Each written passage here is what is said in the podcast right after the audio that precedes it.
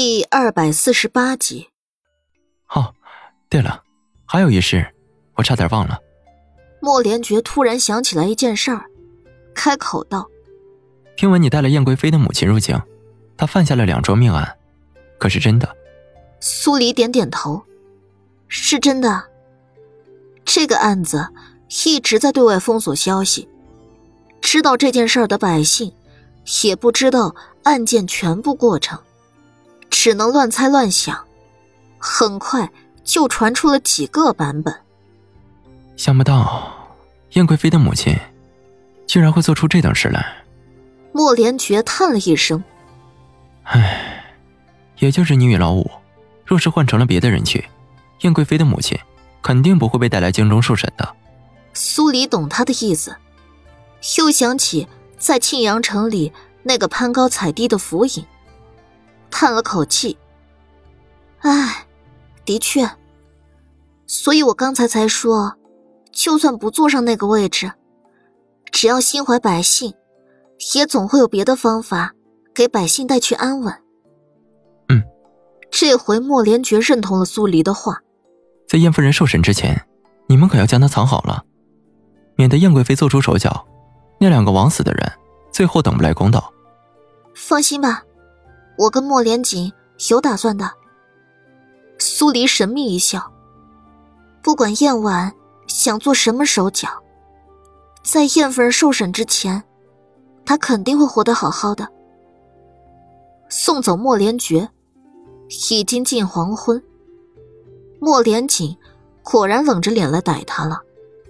他站在医馆门口，气势骇人的，像夹带着狂风暴雨。苏黎赶紧让绿芜绿柳先带着青羽回府。黑棋也被自家王爷吓得不轻，识趣的充当了护送绿柳他们回府的侍卫。啊，我还正想去找你呢。苏黎顶着压迫的气势，走到他面前，抱住他的一只手，往外走去。找我？对他瞎扯的话嗤之以鼻。我想告诉你，祖母早些时候。去了王府找我，让我明天跟着一起去洪福寺，我答应了。你答应了？莫连锦用吃人的视线盯着他。我答应了吗？怎么，你不答应吗？苏黎一脸无辜。我还以为你会答应的。苏黎，莫连锦咬牙切齿。你明知道。正因为我知道他们想算计什么，所以我才更要去。苏黎没再冲他笑，凝重了几分。如果我能借此机会让将军府得到重创，那太子逼宫这件事儿就有可能被迫暂停。你也不希望看到太子真的走到那一步，让南陵大乱，是不是？你，苏黎的话。说到了他的心坎里，他无力反驳，他处处为他着想，他也不忍心再怪他自作主张，只能把对他的歉疚压在心底，揽着他往前走。你别担心了，楚嬷嬷跟繁星会跟着我一起去，再加上有苏年宇在，不会有事的。苏黎倚在他的肩膀。小声安抚他，莫连锦微微点头。我派人暗中跟着，还是不要了。我怕这是太子的调虎离山计。如果你把人派去跟着我了，那你就会暴露在危险当中。再且，这京中不止只有一个太子，还有莫连运、陈恩侯府。让我就这样任你离开，我做不到。你别忘了。浮生还在暗处，我去弘福寺，他肯定也会跟着我去的。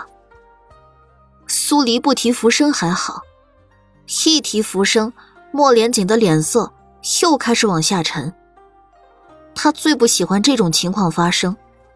苏黎有事儿，陪在他身边的却不是他，而是其他人。你别再打翻醋坛子了，楚嬷嬷是你的人。不用你吩咐，他肯定会把我看得紧紧的。你怕什么？苏黎逗了他一句。我发现，你对自己越来越不自信了。你是觉得自己不如浮生吗？为什么总是对他吃味啊？他自然是不能承认自己不如浮生，那么吃味也就只能到此为止。两人信步走在街头，一样的黑衣，在莫连锦面前，苏黎的身量显得很是娇小。如果不看他的脸，倒是有几分小鸟依人的感觉。不少看到这一幕的人，都止不住叹一声：若是四小姐的脸没毁，那该多好。苏黎能从别人的目光中，看到他们对于自己这张脸的感慨。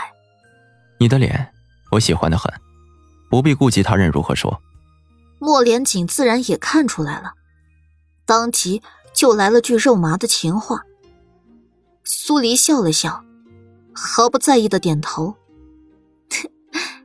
当然，等你好起来后，总有一天我会让脸变回原来那样。莫连锦静默了几秒。苏黎，待万寿节过后，我想与你成婚。可以啊，我答应你了。他跟他之间似乎就差一个仪式了。我想让你在成婚之日，用你说过的生命值，换来能让你恢复原貌的药。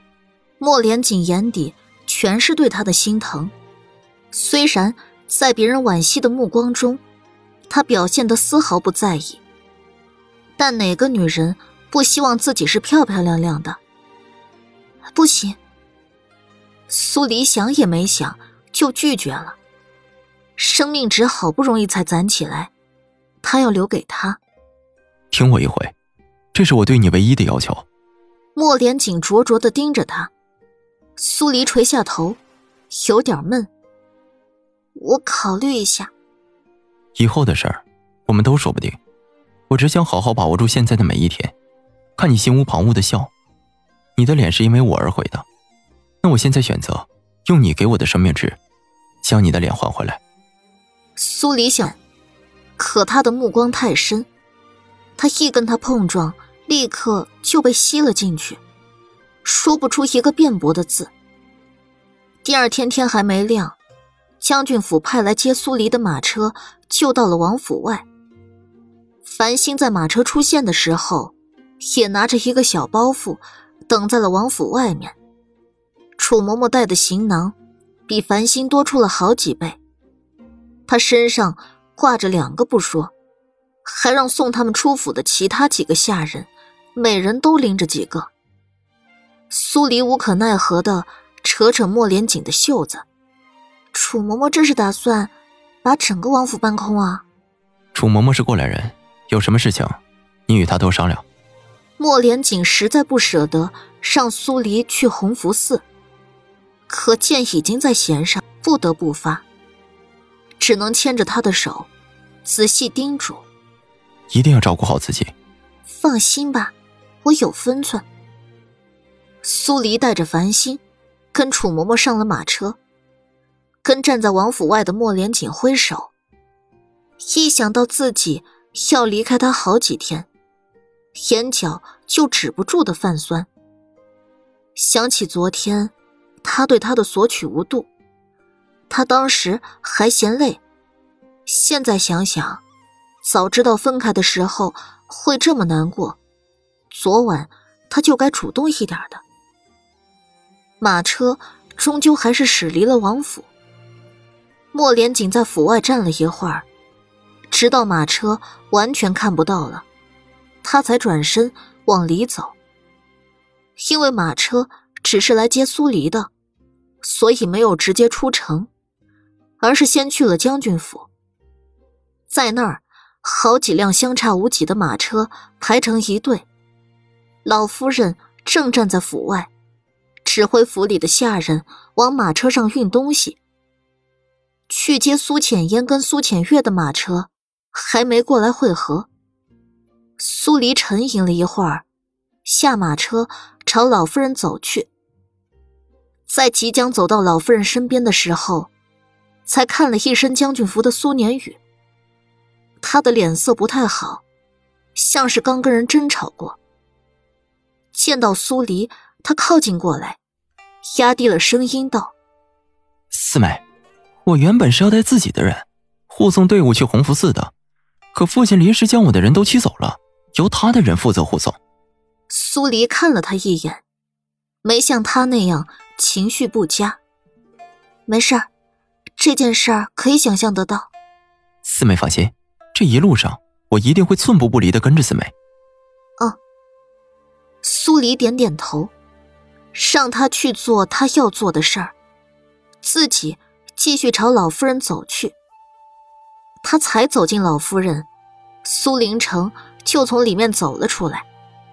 父女俩一见面，目光交错间，已经没有了之前的释然，只有生疏。苏黎收回视线，中规中矩的朝两人问好。祖母，父亲。老妇人哎呦一声，抓住苏黎的手：“你怀着胎，还让你如此早起，是祖母不好。祖母严重了，去弘福寺要紧。”苏黎回了一句，刚要告辞回马车，从远处叮叮当当驶过来两辆马车，一看那架势。就知道是苏浅烟、苏浅月到了。苏黎挑起半边唇角，似笑非笑的盯着那个方向看。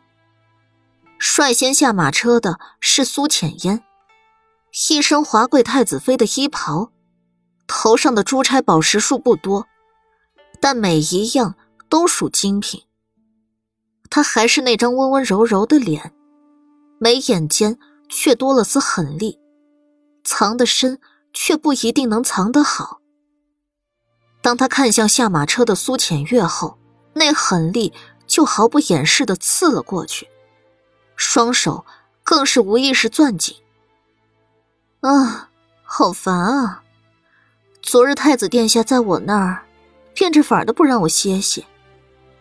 苏浅月洋洋得意的昂高下巴，故意酸了一句。苏浅烟收敛了几分情绪。太子殿下喜欢你，便是将军府的荣耀，我替你高兴。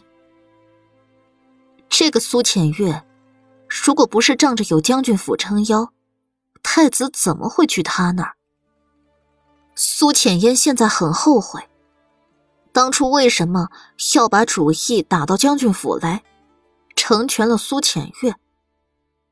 苏浅月身上的衣服虽然不是太子妃的制服，却华贵非凡，头上更是挂满了各种金银玉器，生怕别人不知道她有多豪。